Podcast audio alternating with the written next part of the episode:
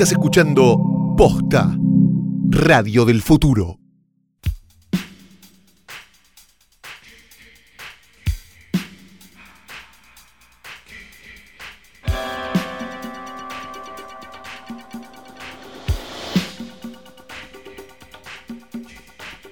Buenos días, buenas tardes, buenas noches o cuando sea que le hayan dado play a esto, que no es otra cosa más que un nuevo episodio del mejor, único y más grande podcast de cine del mundo, posta.net.com.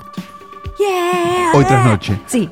Mi nombre es Vivian Black. Yo soy Fiorella Sargentiula Vivian, qué placerazo Me encanta. tenerte acá Sí, enfrente. soy eh, una entidad satánica y Sí. una persona muy buena. Las dos cosas a la vez. Eh, se puede, Y técnica se en computadoras. Se puede, me, me parece buenísimo eso. Espero que googleen ese nombre, nada Sí, por favor, Y googleen. entren en un mundo, por Sí. cierto, bastante mágico. Eh, tenemos un montón de cosas para ustedes Claro hoy. sí. Realmente es, es una cosa realmente increíble la cantidad de cosas porque vimos una película y un poco, ¿no? Sí. Sí. este, ¿Y qué más? Tampoco hay tantos estrenos porque estamos No. en el receso vacacional del, del invierno, así que los niños toman por asalto los cines. y Claro, no sé qué onda en sus países si están escuchando desde Bu- Bulgaria. Bueno, si están escuchando desde Bulgaria, primero felicitaciones por, por las telas con este búlgaros, como se llamaban, ¿no? Los búlgaros. Sí, sí, claro. Este, y después les decimos que, bueno, nada. Hay este, niños por sí. todos lados, vacaciones de Hay invierno. países no comunistas. Claro, Sí. sí, sí. Y... Ellos tampoco son más comunistas, me parece, ¿no? Bulgaria. Sí, sí. O Yugoslávia. ¿Cuáles son, boludo? Estoy nadando en Es un plan de difícil. ignorancia. Es Yugoslavia. Ay, no sé. ¿Cuáles son? No sé, lo que sí sé es que acá hay vacaciones de invierno y eh, los cines están llenos de criaturas que Ah, van a ver. eh, películas dobladas. Me, la vida secreta de tu mascota, es el Rey León, no sé qué, no sé cuánto. A diferencia del resto del año donde hay treintañeros que van a ver películas dobladas. Eh, exactamente. Ahora lo que se genera son pleitos, porque Ah. los de, de adolescentes y, y mayores que van a ver películas dobladas se encuentran con los niños que ahora pueden ir a cualquier hora y se generan trifulcas, se generan enfrentamientos violentos. Y eso no les genera pensar, che, capaz estoy en un lugar donde no debería estar. Exacto, quizás ellos tienen derecho a estar viendo el Rey León doblada a las 5 de la tarde. Claro, porque capaz que, no sé, si sos un adolescente de 17 años o de 18 y demás, si estás en un pelotero en un McDonald's, capaz que tu problema es que estás en un pelotero en un McDonald's y no los niños que están corriendo a tu alrededor, ¿verdad? Exactamente. Claro, ese es el mensaje que queremos darles desde sí. siempre, pero todavía no lo han entendido. No. Este, mm, dicho esto, Sí. Flor no ha traído este escritorio al Por pedo favor. porque encima hoy llovinó un poco, Sí. así que tiene el pelo, no saben cómo le quedó, porque ella con la humedad es una cosa... Se me pegó un cacho de la campera de Danielito y todo. No, tremendo, pero bueno, la verdad que apreciamos mucho el gesto. Sobre él yace el cuerpo muerto de Daniel Tiner, tapado por una camperita o qué sé yo qué, ya a esta altura. Está junto a él la imagen de Rita Hayworth con y sin perspectiva de género. A su lado, un logo bordado por un oyente que aún no se escucha. Que nos prometió otro. y nos prometió, otro bordado, que dice que, no que ahora tiene más bordados y más Sí. cosas y nos prometió más cosas. La verdad Ahora que queremos más. somos muy felices con ella, así que la queremos, la queremos mucho. Yo nunca dije nada malo de ella, Nunca. realmente, pero bueno. Ella también, vamos a decir una cosa, tardó mucho en desmentir. Es verdad, es verdad. Hubo una Yo fui demora, acusado durante mm, prácticamente meses Sí. de esto, hasta que ella finalmente tuvo el buen gesto para de mí, decir, che, soy yo la del bordado, no estoy enojada. para mí un poco le gustaba. Ah. le gustaba. Yo creo que le gustaba la atención en el fondo. ¿eh? Sí, sí, sí, sí. le Así gustaba. que no sé si estoy hablando mal de ella ahora. Nah. Así que vamos a seguir para adelante. Y junto a ella está la imagen de una mujer nacida en Gotemburgo, Suecia, en 1950 y todavía entre nosotros, Ay, qué bueno. llamada Cristina Lindberg. Lindbergh. Hola Cristina, ¿qué tal? A Cristina quizás la conozcan porque fue, una, fue primero una modelo, después eh, de, de fotos risqué, digamos, después de fotos Sí. con un poco menos de ropa incluso. Y después fue la protagonista de una película de 1973 que vivirá en la infamia y que quizás sea una de las mejores películas exploitation de los 70, Sí. que se llamó Thriller, A Cruel Picture. Ajá. O Thriller, They Call Her One Eye. La llamaban La llamaban la, la renga, no, la, ¿cómo se llama? La, la tuerta. la tuerta. Que cuenta la historia de una chica que, este, que fue abusada y por eso quedó muda, este, que después entra en un círculo de prostitución. Una historia horrorosa Medio Marqués de Sade. Hasta que ella se entrena y va a buscar venganza de todas las personas que le hicieron Violación mal de las maneras más creativas que ustedes puedan imaginar. ¿Están pensando? No, no están pensando, no saben lo que les espera. Vayan y busquen esta película, se los recomiendo mucho. Si les gusta, si les gustó Kill Bill, Sí. Ya, acá creo que. vayan a verla porque de hecho Black Mamba Sí. creo que es la que tiene el, la que tiene el parche en el ojo de Black Mamba. Eh, no me acuerdo nunca los nombres. Daryl Hannah. Daryl Hannah. Sí, es la que tiene el parche en el ojo. Sí. Bueno, este. Ah, está- es te diría que es un homenaje. Cuando ves la película te das cuenta que es un afano directamente. Pero bueno, este. Felicitaciones. A Dos Cristina cosas Lindbergh. Sí, adelante. Antes de, de despedir a No, no, no, es que Cristina. tengo que decir una cosa ah, muy le importante. queda más a Cristina, por favor. No, pero Cristina después tuvo una carrera que va y viene y qué sé yo. Vino al Bafisi este año, este, estuvo, pues pasaron thriller. Sí. Este, y anda dando vueltas presentando la película y demás. Ella después de, de- de su momento, de- salió, con un, salió con un príncipe de Suecia. Tranquilo, sí. Este, Y después de su momento de gloria y demás, se puso a estudiar periodismo, tranquila. Viste que el sueco es como, bueno, ya está, ya estuve en el gran hermano y ahora voy a ser eh, físico nuclear. Y van y son físico nucleares, viste, Sí. como que no les parece grave. Este, y este, ahora es la directora de una revista sobre viajes en avión. Es de una de aeronáutica. Que o tiene de como treinta y pico de años. Sí, la empezó a sacar el marido de ella Sí. y después el marido se murió y ahora ella dirige ella. una revista de aviación. Bien. Y cada tanto alguien dice, oh, esta es la de. y Esta es se la de- pasan, se sí. pasan como por WhatsApp la foto de, de la película. Exactamente, así que es por eso que Cristina Lindbergh, una de las mujeres más bonitas sobre la faz de la Tierra y por cierto, más vengativas, está hoy en nuestro portarretratos. El paréntesis, ahora que Ah, quiere agregar perdón, Flor. Flor, no pero es que estaba todo tan lindo Es que que, no quería, entonces esperé que terminaras. Ahora, punto número uno. Creo que ya lo dijimos acá porque hablamos de eh, el, el subgénero de violación y venganza, pero me no deja de fascinarme, y además como se olvidan las cosas, chicos, las repetimos y no hay problema. No deja de fascinarme nunca cómo esas películas en general, eh, uno a priori puede decir como hoy pueden ser algo súper mal visto porque claramente explotan la violencia contra la mujer, pero siempre está la parte de la violencia contra la mujer como con un tono de realismo, de dureza, qué sé yo, y después cuando la mina sale a cortar pijas, que es un eh, desconche, bueno, casi Sí, literal. despije, ¿no? Eh, Un despije, Sí, un despije total. Eso me fascina. ¿Cómo podés hacer, eh, mos- demostrar en una sola película la diferencia entre violencias según cómo el narrador detrás eh, te- te- te- te las quiera señalar? ¿Viste cómo está la parte, esto está mal, esto qué sé yo, y después el de nos fuimos al carajo? Claro. Y eh, mencionabas a Kill Bill, me parece que es el pie justo para eh, recordar que la nueva de Tarantino se está estrenando en todo el mundo Pero acá va a llegar como acá vacaciones de mes, invierno, ¿no? nos llega el eh, 22 de agosto. Así que falta, falta bastante, bastante, bastante. qué necesidad, ¿no? Ay, Pero bueno, es así la vida, Sí. muchachos. Sí, es sí. así. hay que esperar.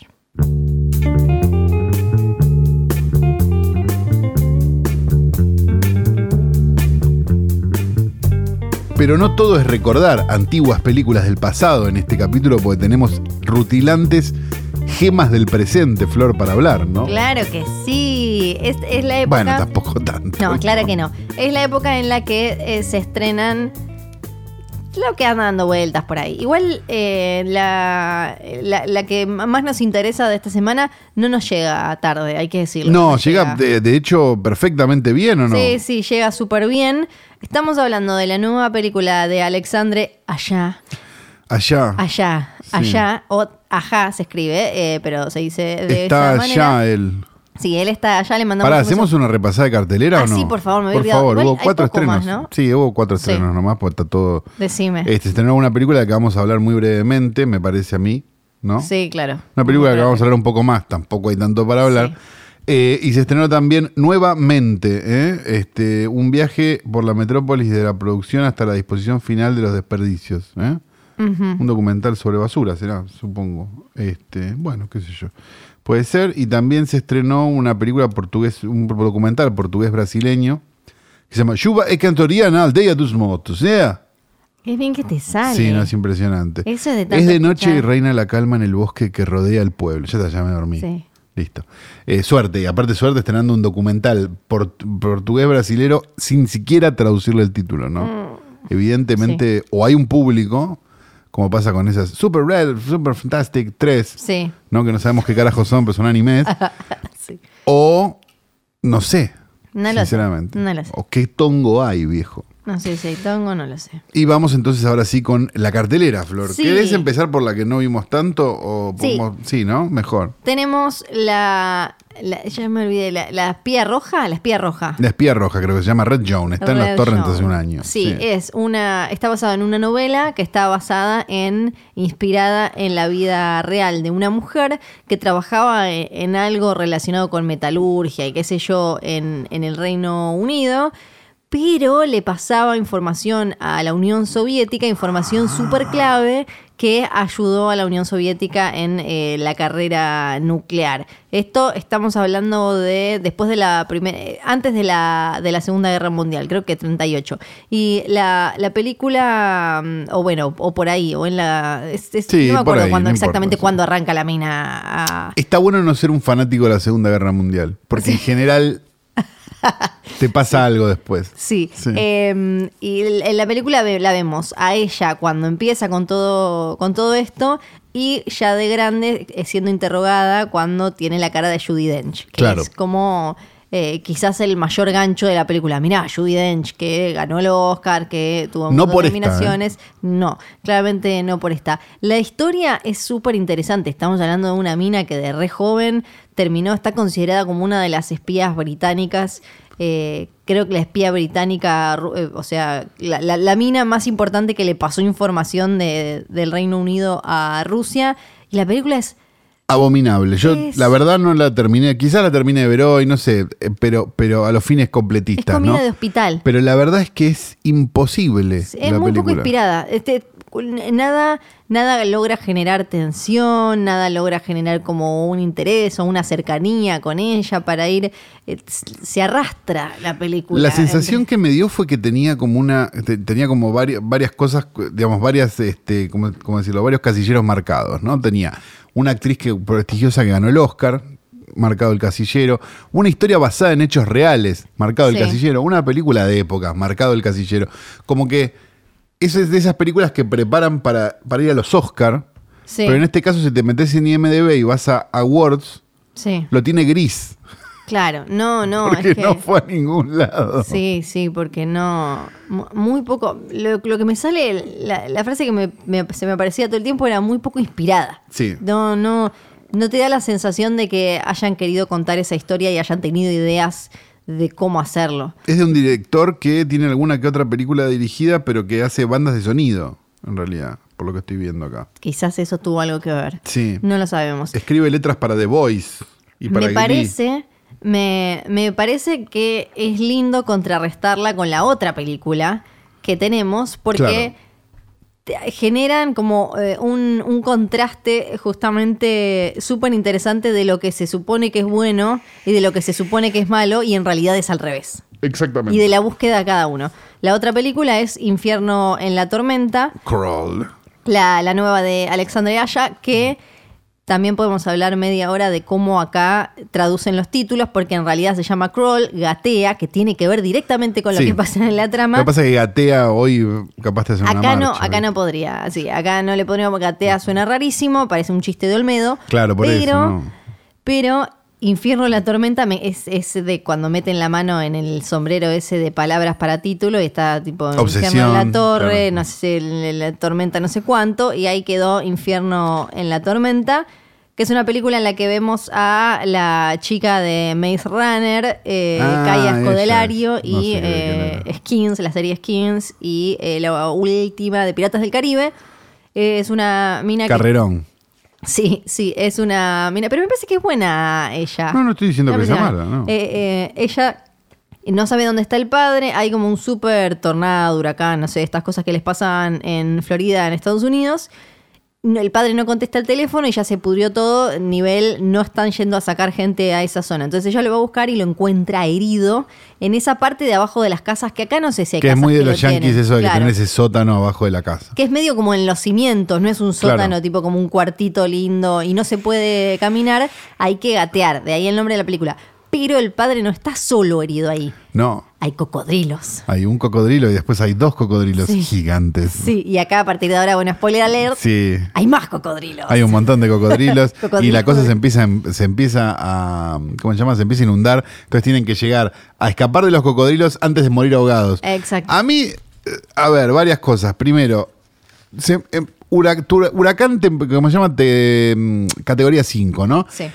Recordamos esa poronga que se llamó Huracán Categoría 5 que no Sí. fue hace mucho. Uno ya venía como predispuesto a... Si no hubiera estado dirigida por Alexandre allá, ni me movía. No, de no, mi tal casa. cual. Digamos, allá a mí por lo pronto me parece un genio por alta tensión. Después por la reversión de The Hills Cabais de La Carolina de los Ojos Malditos, que la verdad que está muy bien. Sí, y a mí Piraña 3D. me Piraña 3D, parece, muy divertida. Eh, la- la, eh, ¿Cómo se llama? Eh, había tenido algo que ver Hizo con. Ma- Horns. había producido Maniac, la, Sí, la la reversión, que tampoco estaba mal. Horns no la vi. Eh, Horns le, pegaron, pero para mí está basada en un libro de Joe Hill que está buenísimo. Si bien lo simplificó, me parece que logró capturar súper bien. A mí la sensación que me da allá siempre es: es un chabón que quiso hacer esto y lo hizo bien. Sí, tal cual. No tiene más pretensión que esa. Entonces, ya estar, ponerse a medir con, con- con la vara de no sé qué, eh, con, la, con- la vara de Truffaut, allá, me parece una pelotudez. Sí. Este, dicho esto, me parece que la película, sí, obvio, sí, los personajes tienen trazo grueso, sí, obvio. Si a los dos minutos de película no te das cuenta cómo termina, te tiraron de bebé de cabeza al piso. Este, sí, obvio, sí, las cosas se dicen. Sí. Pero de vuelta, es una película de cocodrilos gigantes, con lo cual tampoco es que podemos pretender un, un, un des- despliegue dramático narrativo este, absoluto en una película, repito, en una película de cocodrilos gigantes. Sí, pero para mí sirve también, ahora vuelvo a la comparación con la, la otra, con la espía roja, pero sirve para demostrar que no cualquiera puede hacer estas películas. Y por qué Sharknado y todas esas son una poronga, careta, falsa para gente que en realidad Claro. no mira estas películas, sino que le gusta reírse de algo que parece berreta y malo y está hecho para eso. Eh, acá allá busca como un, un poco más de naturalismo porque los cocodrilos son cocodrilos grandes, pero no se paran en un momento, No, no, no, se no, no, no, organizan. claro, no. Y, eh, o sea, son, además son amenazas que tienen en Florida. O sea, hace dos años un cocodrilo se comió un nene en Disney en, una, en un campo de golf. O sea, son cosas que a ellos le pasan y él fue por ese lado. Ya demostró con Piraña 3D que le sale súper bien ir a como Sí. el Mega Camp Exploitation de hay una pija flotando que le arrancó una piraña y viene otra y se la come. Entonces acá fue por otro lado y, y te demuestra que, eh, como vos decías, vos ya sabés cómo va, cómo va a terminar el Sí. va del drama que... Pero por un lado no está ni súper ace- acentuado el, ni demasiado cargado el drama humano familiar de no es que la mina llega ahí como y nos cuentan una historia larguísima. Bueno, un poco sí, pero, Pero pero, así pa- cor- apenitas. pero apenitas. Sí, el resumen como para que lo puedas ver. Ahora hay como una tendencia en estas películas de o le tengo que meter un montón de drama humano y estamos media Sí. hora contándonos que la piba está traumada porque no sé qué, que no sé qué, qué sé yo, que acá aparece pero bastante superficial. Y por el otro, si no, siempre darle una vuelta de tuerca más, una amenaza extra, eh, algo, o por ejemplo, eh, un buen ejemplo es esta, la de Huracán nivel 5, no me acuerdo. Huracán exactamente. categoría 5. Esa, en la que era una haste movie adentro de un huracán. Y yo decía, ¿para qué? Si lo puedes contar una historia súper efectiva eh, como esta, con dos tipos adentro de una casa con un huracán y apareció un coco y hay cocodrilos. No hace falta que haya que la cana, que no sé qué, que se caía la cosa, que bla, bla, bla. Si lo haces bien, alcanza con esto. Y, y, mm, me parece que allá usa súper bien los recursos y mostrando que lo importante es, por un lado, que el gore esté bien hecho. Sí, que por cierto lo está. Y por otro, la, manejar bien la tensión del, del minuto a minuto. O sea, manejarte que, que en esos no sé cuánto debe durar, una hora cuarenta. No, No, ni eso, una hora veinte. Que es lo que tiene que durar estas películas. Claro, y que vos en, en ese, en ese rato estés más o menos como, uy, ¿ahora qué? Y en el cocodrilo, y más o menos como que haya eh, eh, manejar esa, esa tensión. Eso es lo que importa. Y también me parece que es una vuelta muy sana a un género de películas que medio que quedó extinto hace fácil 25 años, que fue esa vuelta un poco al cine B que tuvo Sí. el terror en 94, 95 por ahí, con, con Anaconda por un lado y con Lake Placid por el otro, ¿no? Como esta Sí. idea de, son unas películas de terror que son medio graciosas y no pasa nada. Esta es un poquito más seria, no llega a ser la filmografía de, de allá en general, que es como bastante más. Bueno, con Sí, Piraña sí. no, pero, pero de alta tensión. Y eso era como, bueno, che, acá no se está riendo nadie. Sí, sí. Este, entonces, me parece que ahí este, la película funciona.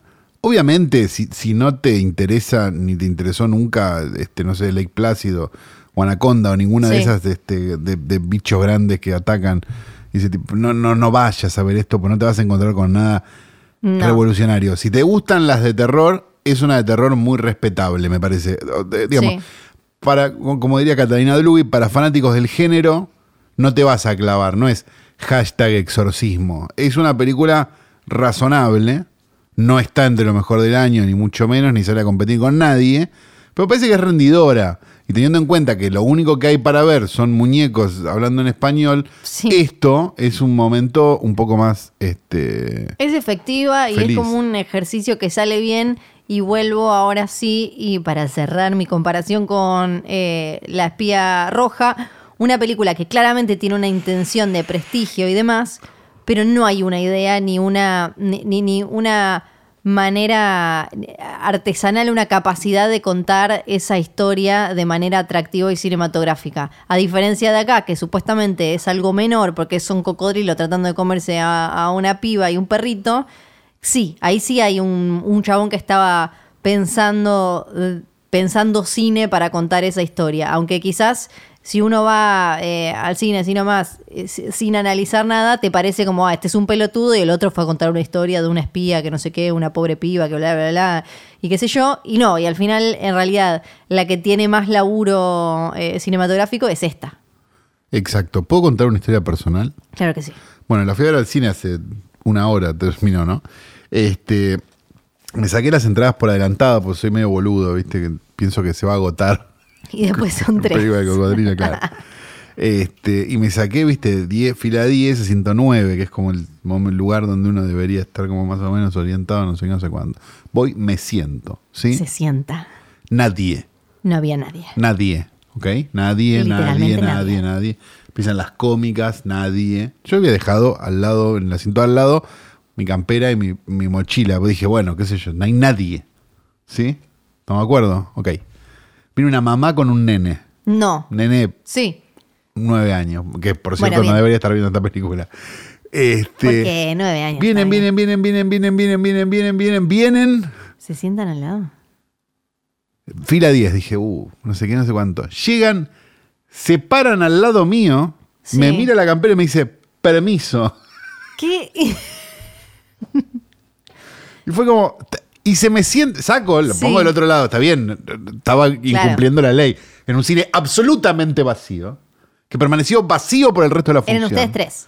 Exacto, y de repente estábamos nosotros tres, habíamos Pegados. formado una familia con este hijo adoptivo. Sí. ¿Sí? Calú, papá. Me fui a la fila de atrás. Y claro, yo hubiera hecho lo mismo. Esto es como cuando en el Pero, subte te pasa. pero a ver, lo que, lo que quiero decir es, yo entiendo, yo estaba y ella estaba. Los dos, Ella estar- quería marcarte, los dos estábamos claro. cumpliendo la ley de alguna manera, pues estábamos usando nuestros asientos asignados. Ahora, no hay nadie. no cambia Tenés tanto que la... ser tan hija de puta. No cambia tanto la 11 de la 10, de la 9, de la 12. No entró nadie más, aparte. No. Sí. O sea, es, es un poco. Mirá si está escuchando. Ojalá ahora. te mueras. Ojalá se te muera tu hijo en Navidad. Me parece un poco mucho eso. Dicho esto, pasemos a lo siguiente. Calvo, ¿estuviste viendo tele estos días? ¿Qué es tele? Es, ¿viste? Es, es esa pantalla que tenés en el cuarto, ese coso negro grande que es como un teléfono. pero Ah, donde está Brancatelli. Claro, ahí. Sí. Pero viste que ahora hay una S-E-R-I-E sobre Carlos Monzón. Ah, sí, me pagaron por tuitear, sí. Claro, bueno, ahora llega, ahora llegó el momento en el que vamos a ver cómo se conoce con Susana Jiménez. Me pagaron por tuitear y un crítico muy famoso no se dio cuenta que me estaban pagando por tuitear y pensó bueno. que iba a haber un debate. Oh, por Dios. me pareció muy espectacular. Oh, por Dios. Eh, bueno, a- acá no, no, no nos pagaron. No, estamos, estamos no, no, acá no, estamos hablando. La Eh, serie está bien igual, ¿eh? hay que decirlo. La serie está bien y ahora como llegamos al punto en el que se conoce con Susana en el rodaje de La Mari, Sí, están todos de golpe hablando de Danielito. claro. Pero Están de todos hablando Danielito Danielito vivo, de Daniel Sí. Tiner vivo, exactamente. ¿Y nosotros no vamos a mencionar a Danielito vivo? ¿Qué querés hacer hablar de Danielito? ¿Y qué hacía La Mari? ¿Por qué llama a Monzón? No sé, ¿qué pasó ahí? No, no, no, no, estuve, no estoy en su mente, pero tengo entendido. Pero puta madre. No puedo conectar con él porque ya está Ah, muerto hace muchos claro. años. Este, no, a ver, es la última película de Tiner. Es la, peli- la última. que 1974. filmó. 74, exacto. Él venía de filmar, no, no te diría un montón de películas tampoco, pero, Sí. pero varias películas muy buenas, este, entre las cuales está, qué sé yo, La Patota, por ejemplo, que es la, la versión original, que es este, una, una gran película, extraña ternura, qué sé yo, películas. Este, y La María es un poco la, la ópera máxima de, de su vida, porque, porque es probablemente su película más exitosa y donde tuvo como un cierto, una un cariz de cierta superproducción, digamos. Eh, el protagonista es, los protagonistas son Carlos Monzón, que en ese momento era este campeón de boxeo y un personaje este, pop muy grande, digamos, antes de, digamos, de todo el quilombito que cuenta la serie. Este, y Susana Jiménez, que era una, de alguna manera una estrella en ascenso. Ajá. Era alguien que no, no- ah, te había tenido algún. No, no llega, no, creo que ni protagónico. Había estado en repartos de algunas otras películas. Pero siempre más de humor y eso, ¿no? Este es como su sí, gran o, medio, laburo. o medio rom- Hay una con Enzo Viena, medio. Pero, pero no era, no era protagonista, o sea, no era protagonista como era protagonista Sí. en esta película. Este, y los dos, gene- digamos, eh, y durante este rodaje se genera el, el- el, digamos, el muy conocido romance entre Susana y Monzón. Donde parece que chapaban y se apretujaban y no paraban. y no paraban se- y se- qué sé yo, y qué sé cuánto. la Que eso, levantaba contra la pared. que eso quedó medio en- en- en- na- nadie lo confirmó del todo. Sí. Me parece que son como esas picardías que la gente le gusta decir y que no quedan del todo claras. Es o que sea, también en el rodaje había mucha gente, ¿no? De extras y, o gente que estaba laburando detrás de cámara de Isla Maciel. Exacto. Y, y como que se generó una especie de leyenda de los que estuvieron ahí tienen un montón de historias y si no las tienen las han inventado. Las han inventado con los años y han quedado en, en- en la historia. Son, son como esas cosas de. Es como la anécdota de, de- de- de Armando Bo diciéndole a Romualdo Quiroga, chupe, chupe, que es por trabajo. Digamos. No, no- no- no es real. Probablemente no sea verdad, digamos, pero, pero son esas cosas que quedaron este, en el. y elegimos creer. Exacto, y elegimos Abrazamos. creer, básicamente, porque es una película a la cual, en la cual el, el- el por entonces novio, marido, no- creo, supongo que novio, este, de Susana Jiménez era el productor, Héctor Caballero, que después fue el marido de, de, ¿cómo se llama? De Valeria, De Valeria Lynch, Lynch. y de, de otras. Este, ¿cómo se llama? Eh, fue era el productor de la película, una película donde Susana entró como el como la mujer del, del productor y salió como la mujer del protagonista. Bueno, La come- no, pero Susana bueno, siempre tuvo su el amor, el amor uno no lo va a juzgar, digamos, pe- pero es simpático, digamos, lo pensás un segundo y estaría en la trivia de IMDB esto Cla- sí, digamos, sí, sí, ¿no? sí, es como claro. es medio una situación, por así decirlo, eh, salvando todas las distancias del mundo, ¿no? Pero digo, la de Robert Evans con Ali McGraw Sí. en el rodaje donde Sí. Ali McGraw se va con, se va con este, Con Steve McQueen. Con Steve McQueen, claro. digamos, Entré con el viejo choto con plata y me fui con el facha. saquémosle todas las distancias del mundo, ¿no? Susana no es Ali McGraw. Este, Monzón no estaría siendo Monzón Steve McQueen. No es Steve McQueen. Y, este, El caballero y caballero claramente Jackson. no es Bob Evans. No. Entonces no, no tiene nada que ver con todo esto, pero de todas maneras este, ti- tiene como la misma, la misma dinámica. Este, ¿Qué haces? ¿Enferma? Se me cayó el, en el anillo. Se le cayó el anillo. Se me cayó el anillo. Ok, vamos a seguir con esto, no importa. Eh, ¿Dónde estábamos? Pero la, la película, Sí. ahora uno la ve y tiene como una, mm, como una cosa medio oscurita de una mina reprimida, como chica bien, medio religiosa o con sus dogmas y bla, que se junta con el, co- como vendría a ser como el groncho trabajador, el negro, el cholo, cholo, el cholo es que se llama, ¿no? Ella no es una chica bien igual. Ella No, es una bueno, chica de barrio. para- pero como la- Inocente. sí. No, no, no, es. eh, No es cheta, digo, No, no, pero no es- es un video de Brazzers, digamos. Sí. Es como otra vez, es más normal. Este, ella es una chica de barrio, qué sé yo, qué sé cuánto, que de repente se, que quiere llegar virgen al matrimonio, que es, conoce al cholo, Monzón, que trabaja en el frigorífico Tarzán, y que eh, él tiene como otros intereses, ¿no? Que no están, entre los cuales no está que ella llegue virgen al matrimonio.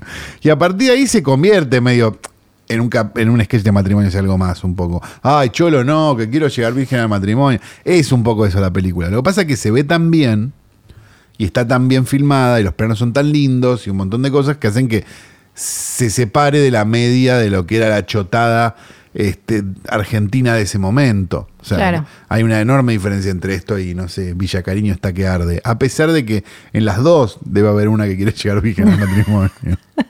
Siempre, nunca, nunca terminé de entender si si sabían qué estaban haciendo, o sea, si eh, qué idea tenía Danielito al hacer la Mari, qué, No. qué- qué película estaba haciendo Susana y qué estaba haciendo Monzón, además de diciendo las líneas de manera eh, que no se podía entender y tenían que doblarlo. Lo que pasa, no, pero paremos un poco. Daniel, este, era un, era un, o sea, hacemos muchos chistes sobre su cadáver en este programa, pero, pero eso era un, era un tipo que tenía Pero, todo muy claro. claro, digamos, está acá por algo, claro, no, no es que, no es que tampoco es, este, o sea, era, era para mí top 5 de la historia del cine argentino, Sí. no es que, ah, bueno, no, qué sé yo, no, no, no, un tipo que de verdad sabía filmar y de verdad sabía lo que quería. Me parece que había una, una idea que medio que se había explorado años antes en, en Estados, varios años antes en Estados Unidos y un poco con la generación del 60 acá esta idea de, de usar no actores, ¿no? De, que después se exploró con el nuevo cine argentino, bueno, en realidad el nuevo nuevo cine argentino, pues el nuevo cine argentino es de los 60, este, con, con esta noción, viste, de, de- de- de no actores o de, o de generar, eh, o de también generar un Star System en un lugar donde no había un Star System, digamos, como, como bueno, eh, es- ya es una figura, Sí. quizás la gente lo va a ir a ver por Claro. este porque es famoso. Susana, ah, es la novia ahora, oh, no sé qué, no sé Sí. cuánto. Vamos a ver esta película. Este, y se encuentran con una película bastante más este, adulta que lo que. Me parece que es un poco. eh, Lo que pasó con la Mari, salvando todas las distancias del mundo, fue lo que pasó con la cordillera, ¿no? Como esta idea de. de ¿qué- qué- qué ¿Es el gato o la yegua? Sí. ¿no? No sé qué. Y la gente fue a ver eso y se encontró con una película Claro. que no tenía absolutamente nada que ver con esa pelotudez. Este, y se alienó. En el caso de la Mari, quizás no se alienó tanto porque era una película un poco más fácil de entrar.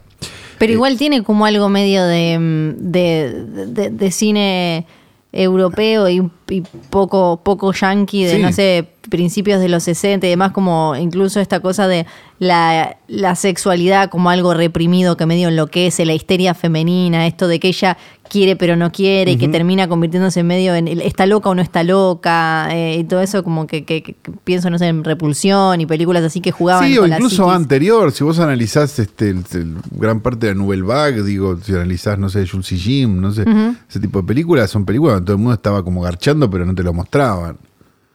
Entonces había como Sí. algo este, extraño ahí. Sí, seguro, seguro. Pero, pero me parece que, que, mm, igualmente Monzón me parece que como actor tuvo mucha suerte. Porque es un tipo que de, de filmar con Tiner se fue a filmar con Fabio. Claro. Entonces había algo que sí. Él tenía un encanto, tenía una forma, tenía este so- tenía, tocaba esa sola nota. Sí. Pero esa sola nota que tocaba quizás servía. le servía a Tiner y le sirvió a Fabio para hacer quizás su mejor película que Claro. Soñar. Porque él también hacía películas de esas como más de, de, de- de trayeras, de Sí, humor. y Amigos eso, ¿no? para la Que aventura. era en general para lo que, lo llama, lo que llamaban a, a deportistas, Exacto, lo, raro fam- que hicieran. famosos, Claro, lo ¿no? raro era que hicieran una de. Fabio. eh, Claro, lo raro, la, la rareza era una de Fabio. Él también filmó en Italia, hizo, Sí. hizo un western, un spaghetti western que es pésimo, que se llama El Macho. Que lo recomiendo, no, no lo recomiendo.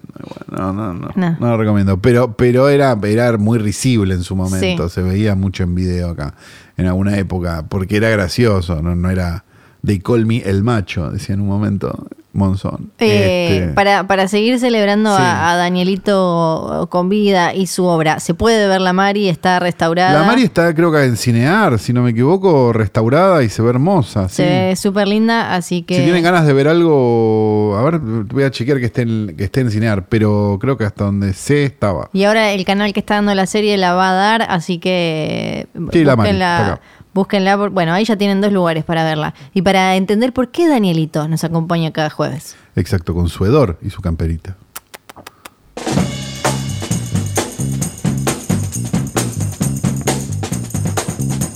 Informa Minuto Fueguino.com.ar El pasado domingo Guido Zuller estuvo en el programa de televisión Implacables por Canal 9.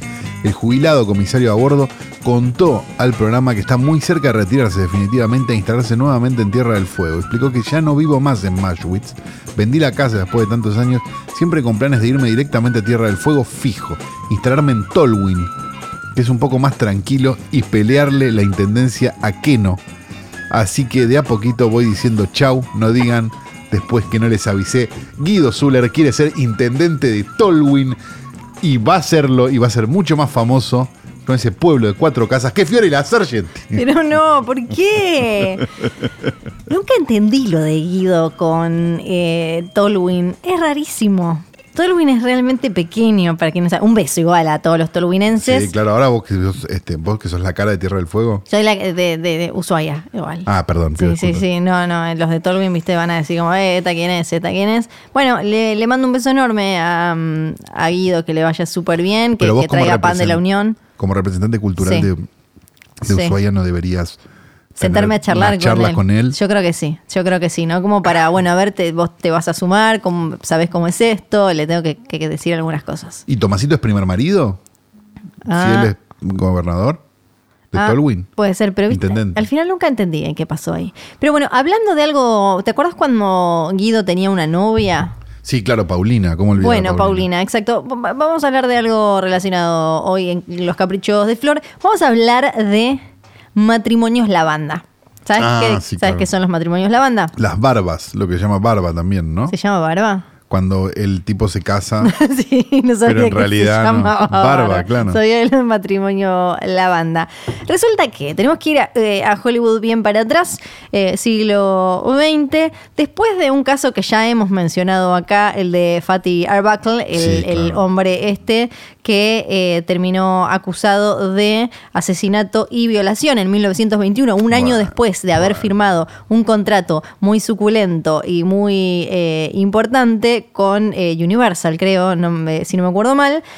En Hollywood empezaron a poner cláusulas de moralidad en los contratos porque dijeron, esta gente, vos la contratás. Acuérdense que en esa época los enganchaban por 10 mil millones de años y armaban planes, eh, medio como lo que hacen ahora para las franquicias, pero eran eh, contratos enormes y esa persona le pertenecía a, esa, a ese estudio. Bueno, empezaron a poner entonces, si yo me, me como este garrón de que te pagué te mantengo, te, te hago vivir y todo, y vos te mandás una, yo tengo que poder poner que adiós para siempre eh, si te, te mandaste alguna cagada. Claro que entre esas eh, cláusulas de moralidad también se colaban un montón de cosas como por ejemplo que no podías tener relaciones con gente de tu mismo sexo. La homosexualidad, promiscuidad, lo que ellos consideraban eh, que había que ser, que tenía que ser ocultado, que no podía, eh, no podía ser y tener lugar en la sociedad de bien. Entonces, ¿qué pasó? De Que, golpe, digamos, también en esa época en Hollywood, un garchadero, Sí. todos violadores. si eras Pero- heterosexual no la Sí. ponías ni en pedo, ¿no? Sí, pero no violadores como ahora, que es como, uy, me miró cinco minutos más. No, violadores.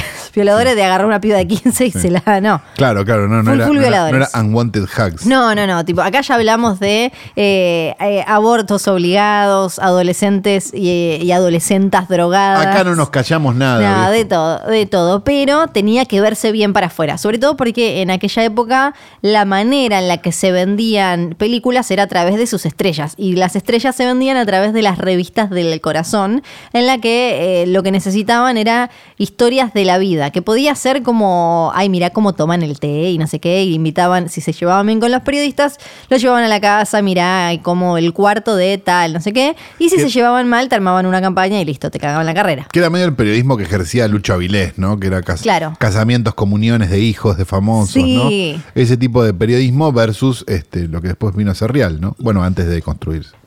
Y si, si de golpe caías en desgracia por algún motivo no estabas dando historias suculentas, ahí es donde empezaban a agarrar cosas reales que estaban sucediendo. Esto lo, lo vimos, eh, aparece en Hail Caesar, eh, lo del fixer, que ya, lo- la, la figura del fixer que ya acá mencionamos varias veces, esta gente que se encargaba de arreglar las cagadas que se mandaban y obviamente los eh, managers y los encargados de los estudios estaban siempre ahí para limpiar eh, la, la imagen de las estrellas. Y en ese limpiar la imagen de las estrellas aparecía que si de golpe empezaban a decir que parecía que vos eras gay, te tenían que casar con alguien. Y en aquel momento el color lavanda estaba, estaba asociado con eh, la homosexualidad. La primera vez que usaron la frase Lavender Marriage era en, en 1895 en la prensa británica. De ahí pasó a Hollywood y eh, terminó eh, relacionado directamente con eh, esto de estrellas, actores en general, al- aunque hay algunas mujeres a las que casaban de golpe. El caso eh, más conocido, obvio, es el de Rock Hudson que era un chabón todo machote que la rompía. Y de golpe, en 1955, de la revista Confidential dijeron, tenemos la posta, vamos a contar finalmente que sos gay, No. vamos a exponerte. Entonces el agente No, de, por favor. de Rock Hudson tenía que tapar esa historia, tenía que callar ese rumor, entonces arregló un casamiento súper rápido con su secretaria Phyllis Gates. Se casaron, ella hasta su muerte dijo que no era un casamiento la banda, que era un casamiento real, pero después todos sabemos eh, que Rock, Rock Hudson era gay, incluso es eh, una de las primeras grandes celebridades que eh, murió siendo HIV positivo. Algo que obvio en la época era tremendo ultra archi escándalo. Pero no fue el único, fue el, el más comentado. Tenemos también, por ejemplo, a Valentino, que lo casaron. Eh, Valentino, eh, Rudolf Valentino, en los 20, que era como lo más de lo más, se decía que era bisexual. Bueno, Y esto no estaba bien visto. Entonces lo casaron con Natacha Rambova, que era eh, una diseñadora, una encargada de arte en, eh, el estudio, en un estudio que, que él trabajaba en ese momento. Y en realidad ya tenía ella una relación con otra mujer, con una actriz. Calo dice que quizás no era. Calo dice que era un poco. Bueno, pero lo que pasaba en esa época era que no importaba tanto vos cómo, cómo te vieras, si podías de alguna manera probar que eras varón, que con eras esta mujer. esposa que habías comprado, digamos. Exacto, era bueno, tenés una foto con una esposa o esposo listo, no importa que después eh, te ande con plumas, con tacos, con lo que quieras. Eh, se casaron en 1923 para mostrarle a los fans que no era el, ni bisexual ni gay. Duró dos años, igual duró bastante. Eh, algunos duraron una semana nada más. muy Porque con esos dos años ya estaba. Ya era, es como, pero tuvo una mujer. Claro, ya Te decían está. todos Es lados, como el "Listo". pero es casado. Sí, claro. Como, Pero tiene hijos, ¿no? Sí. Ese, ese tipo de cosas. Y después sí. quedaba como, bueno, pero viene de un divorcio, está viendo. Igual es interesante como 100 años después se sigue usando la misma lógica, ¿no? Tal cual, sí. Y como eh, incluso recién. Y sigue importando además, digo, Sí. fuera de los chistes que podemos hacer. Sí. Que siga importando si el tipo es o no es. Sí. ¿no? Y cómo fue, mu- y cómo fue, sí, mutando y cómo sigue importando si tenés pareja, cuándo tenés pareja, qué tipo de pareja. Eh, ahora eh, la, la obsesión con, se ve clarísimo, otro día lo podemos hablar, en, para mí en Jennifer Aniston, ¿no? Que es como la dejó Brad Pitt y quedó ahí rota para siempre y no quiere tener hijos. Como ese análisis, dependiendo de eh, tu estado civil, sigue estando. El, el caso particular es el de Barbara Stanwyck y Robert Taylor porque los dos tenían rumores. De ella se sabía que le gustaba como experimentar y andar de acá para allá, como que había muchos rumores de que ella tenía una actividad erótica abultada y que tenía entre esos eh, entre esas aventuras amantes mujeres y que eh, Robert Taylor también tenía eh, hombres. Entonces los de MGM que, dije- que dijeron, los llamaron a los dos y le dijeron, chicos, se me casan. Se Claro, y solucionado. ustedes". Se casaron el 13 de mayo de 1939. Robert Taylor no la quiso besar a Barbara Stanwyck en el casamiento ahí y se fue a la casa de la madre en la noche de boda. Dijo, chicos, yo esta no te la toco ni con un palo. eh, adiós. Cierro con Vos el decís caso- Robert Taylor. Cierro con el caso de Judy Garland y de- del papá de Liza Minnelli, Vincente Minnelli, que antes de ir a, Hollywood a, pegarla y a romperla como director, había estado viviendo en Nueva York como un hombre gay fuera del closet, una vida full full abierta eh, y libre en su sexualidad. Pero cuando eh, se va a, California se tiene que acomodar a esta moralidad de, de la época y a esta a esta imagen que había que dar. Ahí es cuando se casan. Supuestamente Judy Garland sabía. Ya hablamos acá de los matrimonios de Judy Garland y de varias historias de ella. Ella supuestamente sabía que Minelli eh, gustaba de salir con hombres cuando, cuando se casó con él y cuando tuvo criatura. Años después, eh, Judy Garland la empujó a su hija, la acompañó para que se case con hombres gays. Le dijo que son los mejores maridos. Y bueno, qué sé yo. Bueno, hay que probar, sí. Sí. Puede ser una opción. Me, resulta interesante igual que es el día de hoy que esto sigue pasando, sí. ¿no? Sí, sí, sí, claro. Digo, porque, no sé, no, no vamos a dar nombres porque no, no somos ese tipo de programa tampoco nos importa. Pero digo, hay muchos actores que uno dice, che, llamativo este casamiento. Sí, es extraño porque por un lado... Sobre todo los que tienen contratos, ¿no? Detrás. Sí, por un lado uno, uno diría como, no, bueno, es re otra época, se vive Claro. con plena libertad porque mirá, un montón de, de, de gente vive libremente y por el otro está lleno de historias de estas todavía de tener que tapar, tener que ocultar eh, eh, cosas como estas que no que no deberían ocultarse hoy. Se mantiene mucho más de lo que parece, es así. Estos fueron los caprichos de Flor de hoy. Chao.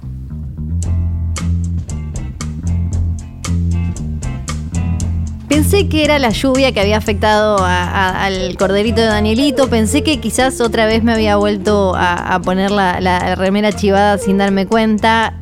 Pero no, era claramente que se abrían las puertas del Videoclub del Tío Calu. Yay, hola, bienvenidos Hola. a Videoclub. ¿Cómo Es tu están? olor, no es el mío, Es ¿viste? mi olor, sí. es pero por un momento me confundí. Y el de Nico que Sí. estuvo un poco parado en la lluvia. Sí. Y bueno, qué sé yo. Lo contraté a Nico, lo tengo Claro. acá. Este, como lo tengo acá. No, no- no hace nada. Él está. Perfecto. Y bueno, tira buena onda siempre. Así que eso es importante. Eh, vamos a recomendar una película del año 1998 de un director malayo. eh, que se llama Simon Liang, que quizás no lo conozcan y quizás esta sea una recomendación bastante extraña para lo que solemos Quizás recomendar. nunca en el pueda Videoclub. Este, Simon Lang tiene una filmografía bastante extensa este, de películas que han estado dando muchas vueltas por muchos festivales, más que nada. Quizás las más famosas son Goodbye Dragon Inn, Que hora es ahí, este, Los Rebeldes del Dios Neón y esta película de la que vamos a hablar que se llama The Hole o El Agujero. Ah, Es de 1988. Busquen la de Simon Liang, porque hay dos millones de películas que se llaman The Hole. Esta es la que estamos recomendando, ¿sí? claro, no la otra. Con claro, la rubia. exactamente. No, claro, no, no, no, no, no. Esta. Cuenta la historia de, de una, de un edificio. Hay una, hay como una. mm, ¿Cómo se llama? Hay una lluvia que no termina nunca, ¿sí? En Taiwán, si no me equivoco. ¿Qué pasa la película? Una lluvia que parece no terminar nunca. Hay una enfermedad dando vueltas en, en el aire. Sí, Y un plomero tiene que hacer un arreglo entre dos departamentos y deja un agujero entre, en la medianera de dos departamentos, con lo cual los dos departamentos quedan de alguna manera comunicados durante el tiempo del arreglo de esta obra. Sí, sí. En un departamento vive un hombre, en el otro departamento vive una mujer. Empiezan a tener una suerte de relación a través de este agujero que hay en la pared, Como, che, ¿qué tal? ¿Qué onda? mientras no para de llover nunca y Sí. mientras hay aparentemente una enfermedad en el aire que los puede matar a todos, Ya me encantó. el musical. ¿Qué? La película es un delirio. Sí. maravilloso, con tiempos de una película que quizás no solucione todo golpeando puertas y tirando abajo, eh, entrando por la ventana, ni, ni agarrando un auto y manejando muy rápido. Pero si tienen ganas de, de quizás de, este, descubrir un cine distinto, se van a encontrar con una película bastante, bastante delirante. Así que si tienen ganas de experimentar sobre todas las cosas, busquen El Agujero eh, o The Hole o Dong. No, no confundir con la de. Joe Dante y con no, sé cuántas Por favor, de Simon Liang y deslúmbrense quizás, ¿no? Deslúmbrense sería un buen término. Deslúmbrense. Y es de esta manera que llegamos al final de un nuevo episodio de Hoy tras Noche, el mejor y más grande, mejor podcast de cine del mundo, de posta.net.com. Esto no lo decimos solo nosotros, esto lo dijo un estudio de, de chequeado, Sí. lo dijo Forbes. Chequeado dijo que era, era dudoso. No, dijo, dijo que era dudoso que no lo fuéramos. Ah, ah, ah, ah, ah, ah, ah. ¿O no? A mí me puede llegó ser. eso. A mí Sí, me llegó puede eso. Ser, puede ser, puede ser. Forbes también nos puso. Forbes, la revista que tuvo a Vicky Banucci en tapa. Eh, exacto, la- Ah, la- y el programa, todo. Ah, me encanta, Eh, sí, eh, me encanta. Sí, sí, eso. Y dicen también que ahora estamos por salir en tapa de Vanity Fair. Vamos a hacer tapa de Vanity Fair. Sí. Flor está viendo de arreglar el canje de la ropa. Yo ya estaba, pero. Nosotros dijimos además Annie Leibovitz o nada. Sí, sí, sí. Así fuimos- que hicimos unos pedidos. estamos que bueno, hay acomodando que ver la agenda. termina pasando. Dicho todo esto, vamos a decir una serie de cosas. Este programa fue editado por el querido Na- Nacho. Ugarteche, Ignacio Ugarteche, una persona Nacho. llena de vida y con nombre de calle en Palermo. Este, tiene también, estuvo aquí grabado en Radio en Casa, radioencasa.com, Johnny, Nico, Nico y John, dos personas llenas de vida, felicidad y amor para dar. Si ustedes quieren grabar un episodio de algo o quieren simplemente este, ser felices y pasar el rato aquí mismo, dirijan sus navegadores de internet, por ejemplo, si tienen Internet Explorer o si usan este, el Netscape, ¿eh? Claro. le ponen este, radioencasa.com, enter, y ahí este, se pueden comunicar con el mágico Sí, mundo total. de la radio y de las cosas. Eh, dicho todo esto, también tenemos que decir Bebe Sanso. Bebe Estamos con la fabricación. Se nos está Las complicando. remeritas me dijeron a mí. Estamos con los muñecos, pero, Sí. pero la duda que tenemos ahora, se están complicando las remeritas porque no están quedando al cuerpo. No. Y por otro lado, estamos pensando que no queremos ahorrar realmente materiales y me parece que los vamos a hacer macizos, como Sí. bebé. Sí, claro. Porque nos parece que, que puede ser este, mejor. Porque Sí. si hay algo que es bebé es macizo. Así que. Sí. eh, po- y muy bien trabajado. Así que queremos que tengan como la misma sensación de abrazar a bebé. Que es como, eh, mirá qué bien armado está este señor. Bueno, queremos este, que puedan lograr eso. Así que estamos todavía con, con la última etapa de matricería y ya estamos mandando a fábrica. Vamos a ver bien los colores, queremos ver si los vamos a hacer todos de un color o va a haber distintos colores de bebé, all the colors of the bebé. Este, fue un chiste para nadie, Sí. acabo de ser un chiste para nadie. Este, y dicho todo esto, creo que nos queda decir que el evento que no podemos nombrar por una carta documento que nos llegó puede ser que suceda en futuro inmediato. No podemos nombrar ni Ni. el evento ni la persona que lo Sí. está organizando. Solo podemos decir que si van a, a cierta cuenta de Instagram de cierta cadena podcasteril Sí, o de cierta persona, conductor. y No- no ponen po- de apellido B larga. No podemos, de, de verdad, no podemos decir más que esto. ganchero. Eh, No lo nombré. no, dije ganchero, que es ganchero, todo esto es muy ganchero. Si van, dicen que si van a la cuenta de cierto, de, de- de- de cierta red de podcast y en una foto en la que quizás aparezcamos nosotros, abajo pongan arrobando a, a la, la persona que es el ganchero este, Sí, exigiéndole las entradas, aparecen las entradas. sí, tenés que. Sí. Sí, es así. Tienen que ir a la foto y abajo a robarlo y decirle con las entradas, las entradas. Las entradas gato Gil es la frase. Sí, eso. Eh, dicho esto, nos retiramos hasta la semana que viene. Claro que sí. Mi nombre sigue siendo Vivian Black. Vivian. Y yo soy Fidel Sargento. Chao.